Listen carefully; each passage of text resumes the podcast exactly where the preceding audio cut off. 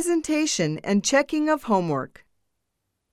orally, Tell us your answers to the questions for the homework. come here and read aloud the answers for the homework. Let's take turns to read aloud what you have written.